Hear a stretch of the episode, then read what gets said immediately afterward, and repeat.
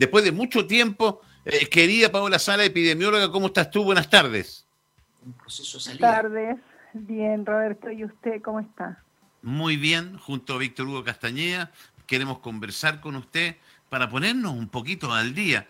Eh, a ver, eh, me da la impresión de que como que nos olvidamos, como que cuando salimos de cuarentena nos da la impresión de que nos vamos a cero en una cosa errónea. Hoy los vilos vuelve a cuarentena de nuevo. Preocupante lo de, de la comuna de Coquimbo. ¿Cuál es su apreciación de lo que está pasando en la conurbación eh, entre la Serena y Coquimbo? La Serena baja, Coquimbo sube. ¿Cuál es su visión? Claro, mira, eh, bueno, lo primero, ¿no es cierto?, es recordarle a los auditores que nosotros estamos viviendo esta pandemia a nivel mundial, pero que en nuestra región pareciera que estamos viviendo una pandemia que se ha ido como sosteniendo en el tiempo. Y eso, no sé, pues no, es como para estar muy tranquilos, porque eh, lo que uno va mirando en otros lugares, en otros, eh, especialmente fuera del país, ¿cierto? Es que los que están vacunando están bajando el número de casos, que no es la situación de, la, de lo que nosotros estamos viviendo. Entonces, eh, esta movilidad que, que, que, tú señalas de, las de las comunas que ahora han vuelto a aumentar su número de casos, como el caso de los vilos y lo que está sucediendo con Coquimbo, la, ciudad de Coquimbo, ¿cierto? Es que mm. también ellos tenían una curva donde estaban descendiendo y por ese descenso en el número de casos es que probablemente también descendió el número de casos de toda la región y, y se determinó sacar de cuarentena la conurbación en algún momento. Yo me imagino que por ese parámetro tienen que habernos sacado de la cuarentena, porque eso no, no está comunicado oficialmente, pero al menos la curva iba bajando. Pero ahora nuevamente Coquimbo está repuntando y está aumentando otra vez su número de casos. Y lo mismo está ocurriendo con La Serena. Entonces eh, es un escenario complejo porque se ve que la dinámica de la enfermedad o del contagio por lo menos está en este zigzagueo de aumento y bajada, pero un aumento en un umbral muy alto de casos. ¿ya? Es en lo complejo, Roberto. Eh, lo que no descarta, lamentablemente, que si no nos cuidamos, insisto, yo tomo el ejemplo de los vilos, eh, si no nos cuidamos que podríamos volver atrás y volver a lo doloroso una cuarentena. Eh, ¿Cuándo, querida Paola, vamos a empezar a ver efectos de la vacuna? ¿O hemos visto, porque yo veo que los hospitalizados han bajado. siento que las personas conectadas a ventilador mecánico también han bajado. Eh, sí, pero no han bajado a niveles de seguridad. Ya. no, no, no a niveles de seguridad. Estoy de acuerdo. Claro, nosotros tenemos. han bajado cinco casos, seis casos, que no, no, es, no es una gran cosa tampoco. Eh, ¿Cuándo deberíamos empezar a ver eh, efectos fuertes de la vacunación? Lo que sucede es que eh, sucede algo muy extraño, porque, por ejemplo, países que llevan el mismo porcentaje de vacunados que nosotros, por ejemplo, te pongo inmediatamente Estados Unidos, ¿cierto? Sí. Tiene el mismo porcentaje de vacunados que nosotros. No, ellos 46% con la segunda dosis y nosotros 47% de vacunados con la segunda dosis. Entonces, nos comparamos y ellos tienen una tasa de incidencia en este momento que no es más de 11 casos por 100.000 habitantes. Esa es la tasa de incidencia. Y en Chile, nosotros tenemos una tasa de incidencia de 32 por 100.000 habitantes. O sea, tres veces más, con el mismo, la misma cantidad de personas vacunadas. Entonces esto habla de que no es por, por, por la vacuna que estamos controlando la enfermedad, sino que la estamos descontrolando por el aumento del contagio que se produce en Chile. O sea, la, la movilidad de, de los positivos, la movilidad de los que están contagiados, probablemente cierto se va produciendo. ¿El relajo de la gente, doctora? ¿Cómo? El relajo de la gente también, ¿o no? Es que claro, porque... El relajo las medidas, a eso me refiero, es como, eh, eh, ya estoy vacunado, eh, da lo mismo, esto se relajó. Claro, porque no deberíamos, o sea, una persona que esté vacunada sin duda, si se contagia, se va a contagiar menos gravemente y no va a morir, ¿cierto? Pero igual se enferma por coronavirus. Entonces, esa persona igual transmite el virus, lo transmite en una menor dosis de carga viral. Eso es cierto, eso es lo que la evidencia científica dice. pero él igual, igual está expuesto a contagiarse. Entonces, eh, nosotros lo que hemos relajado son las medidas de salud pública, que es el uso de la mascarilla, el distanciamiento físico y obviamente el lavado de manos. Entonces, probablemente esto nos hace distinto a los otros países donde con el mismo porcentaje vacunado el contagio sí ha disminuido. Doctora, Sí, dale, Víctor Hugo. ¿Cómo está? Buenas tardes. Hola, buenas tardes, Víctor Hugo. Oiga, ¿y por qué nosotros en alguna medida no es que hiciéramos fiesta, pero, pero sí nos alegrábamos, por ejemplo, que tenemos un, un 6% de, de contagiados? Cuando, y cuando teníamos un 10 o un 11, como que habían menos, menos casos. claro, lo que pasa es que ahora hacemos más PCR. Así es. Entonces, como esto es una proporción, ¿cierto? El porcentaje es de un total. Si tú aumentas la cantidad de personas a las que le haces PCR, obviamente esa positividad o esos casos positivos se van diluyendo porque le hace a más gente el examen. Es más aleatorio. Claro, lo que pasa es que también el, la búsqueda activa, ¿cierto? Tiene como requisito que tú no tengas síntomas para poder tomarte el examen. Entonces también es como dirigir la búsqueda hacia la pesquisa de casos cuando en realidad no hay casos eh, positivos, por así decirlo, ¿cierto? Es como, mm. pesquisa significa, yo voy, hago un tamizaje, le hago a muchas personas el examen y de ellos determino una prevalencia de lo que pudiese estar pasando en la población no sintomática, porque para eso es la búsqueda activa.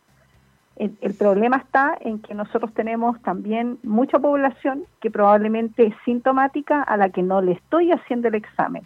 Mm. Por ejemplo, los contactos estrechos de los casos positivos, ¿ya? No necesariamente le están haciendo a todos ellos el examen PCR, por lo tanto hay muchos positivos ahí que no, no tienen diagnóstico y por lo tanto no caen en la estadística de los positivos, ¿cierto? Pero en este caso... Pero ellos, ellos se supone que deberían estar en, en, cuarentena y en aislamiento porque transmiten el virus igual que una persona con PCR positiva. Mm. Eso, eso es lo que le voy a consultar yo. Ellos, al ser contacto estrecho, se asumen que están, que están, que pueden transmitir el bicho y deben estar en cuarentena. Exactamente, todos los contactos estrechos tienen que cumplir la cuarentena de 11 días. Tengan o no tengan síntomas. Tomando en cuenta los, los números que, uno ve, eh, o que usted tiene la posibilidad de revisar, eh, a mí me preocupa mucho la conurbación. Eh, ¿Cuál es la tendencia que tenemos? ¿Es una tendencia al alza?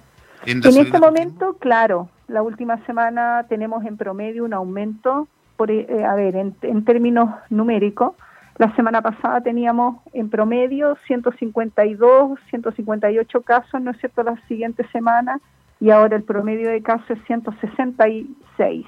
O sea, aumentamos casi 10 casos, entonces eso habla de que hay una tendencia al alza, de nuevo. Preocupante. Dentro del umbral de alto que tenemos. Sí, claro, sí, claro.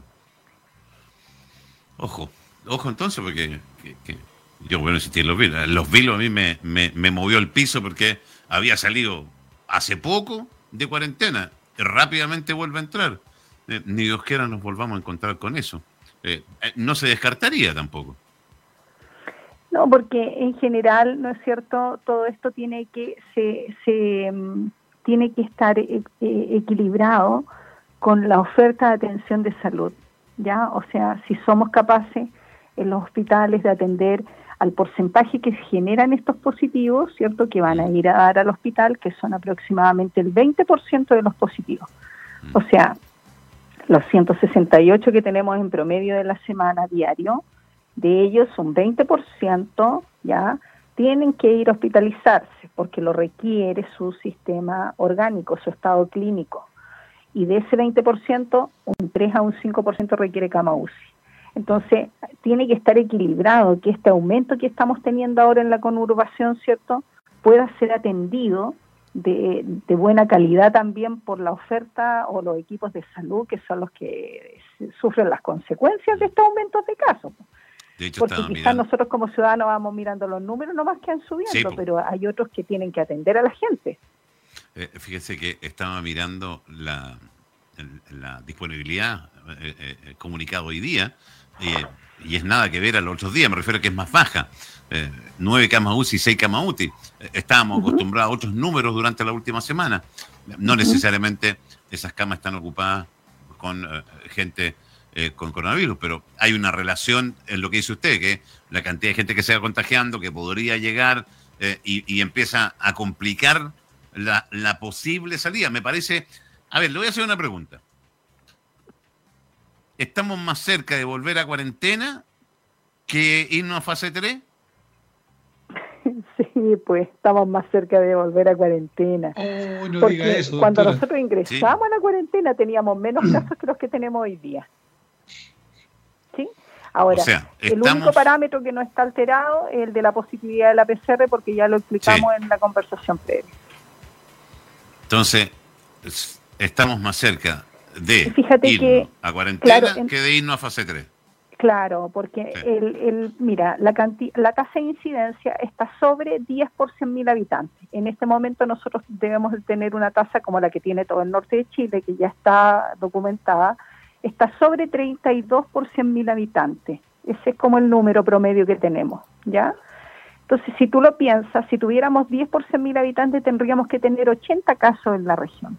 Y tenemos 160, o sea, tenemos el doble. Mínimo mm. tenemos una tasa de 20 por 100 mil habitantes, ¿cierto? Mm. El doble. Eso en incidencia.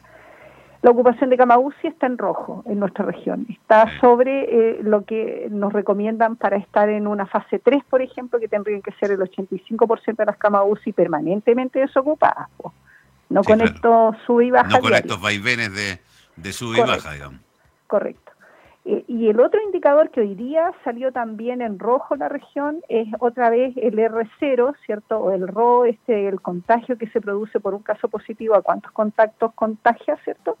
Otra vez subimos sobre uno, nosotros como región estamos en rojo de nuevo. Otra vez. Entonces, eso habla que estuvimos eh, bajando, pero ahora volvimos a subir. Mm. O sea, la, región no se mantiene mejorando. Bueno, de hecho, el ministro ¿Cuántos días tendríamos que eh, tener, seguir mejorando en una baja sostenida como para pensar y, ponernos un poquito más alegres?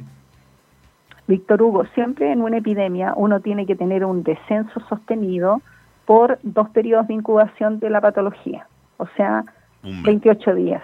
Eso es como la baja, baja, baja, baja, se concreta cuando tú ya tienes después de 28 días todo tendiente a la baja. Pensando el que problema es que nosotros hemos estado pegados en ese número alto. Un periodo son 14 días, ¿no es cierto? Correcto. Eso es mm. un periodo de incubación. Pero eh, si yo estuviera a cargo de la epidemia y Víctor Hugo me hace la misma pregunta, doctora, ¿cuándo usted puede asegurarme que yo puedo salir, cierto, y que el contagio, no me voy a contagiar? Mm. Ya, porque esa es como la pregunta habitual de los, nuestros auditores. Quieren ya salir de esto. Bueno, yo daría ese pase después de 28 días con un descenso sostenido, sostenido y que ojalá lleguemos al mismo umbral con el que partimos. Esto no es cierto que fue el 27 de marzo más o menos. Mm. Sí, pero para eso falta mucho todavía. Yo creo que, que hay que aterrizar un poco la situación. Yo, yo quería que usted, que es la que sabe, me ratifique la apreciación que yo tenía y el susto que tengo de, y usted lo confirma, de que estamos más cerca de una cuarentena que de una fase 3 y que estamos con números de crecimiento. Cuando lo dijo el ministro el otro día, yo llegué a saltar. Eh, cuando dijo, ojo que los que han crecido más está la región de Coquimbo. Eh, y ahí lo empuja fuertemente lo que pase en la Serena y Coquimbo. Así es, sí. Qué terrible. Bueno. Sí, porque está la mitad de la población acá, ¿no? Sí, claro, sí, claro. Bueno, querida doctora Paula Salas, como siempre, un gusto escucharla. Eh, eh, a, no perder, fíjese que me, me avisan, y me lo han dicho todo el día, el mall en este minuto absolutamente lleno. Yo no sé cuál es la necesidad, hizo un lugar cerrado. Eh, no pueden ir a clase, pero sí pueden llevar a los niños al mall. no usamos mascarilla, no respetamos el distanciamiento. si seguimos así, la cosa no avanzar nada, ¿o no, querida doctora? Así es, mira, yo creo que lo que tenemos que no perder de vista es que estamos en una pandemia que todavía nos afecta y que estamos en un proceso como, a ver, cuando uno quiere ver resultados, ¿cierto? Pero tú tienes que ir viviendo el proceso primero antes de ver un resultado. Entonces nosotros estamos en el proceso. Yo sé que esto es súper desgastante, sé que ya, cierto, la incertidumbre como que tiene a la gente agotada. A todos nos tiene igual, a todos, pero tenemos que ser capaces de sobrellevar esto, porque tenemos que salir bien, parados de esto. Nuestra familia no se tiene que enfermar. Ese es el propósito que tenemos que tener, un propósito claro, basado en el bien común de todos también, si yo puedo evitar salir, no salir, ni aunque otros lo estén haciendo, pero usted no hacerlo porque estamos en una epidemia que no la hemos podido controlar y que se puede descontrolar en un territorio pequeño como una región, como lo que estamos mirando, ¿cierto? Mm. Puede que todo el resto del país mejore, pero quizás nosotros no. Eso es muy malo. Tal cual. Querida doctora Paola Sala, un abrazo enorme. Muy bien, muchas gracias, que estén muy bien. Chao, chao. Cuídese. Chao, chao. Cuídese, doctora.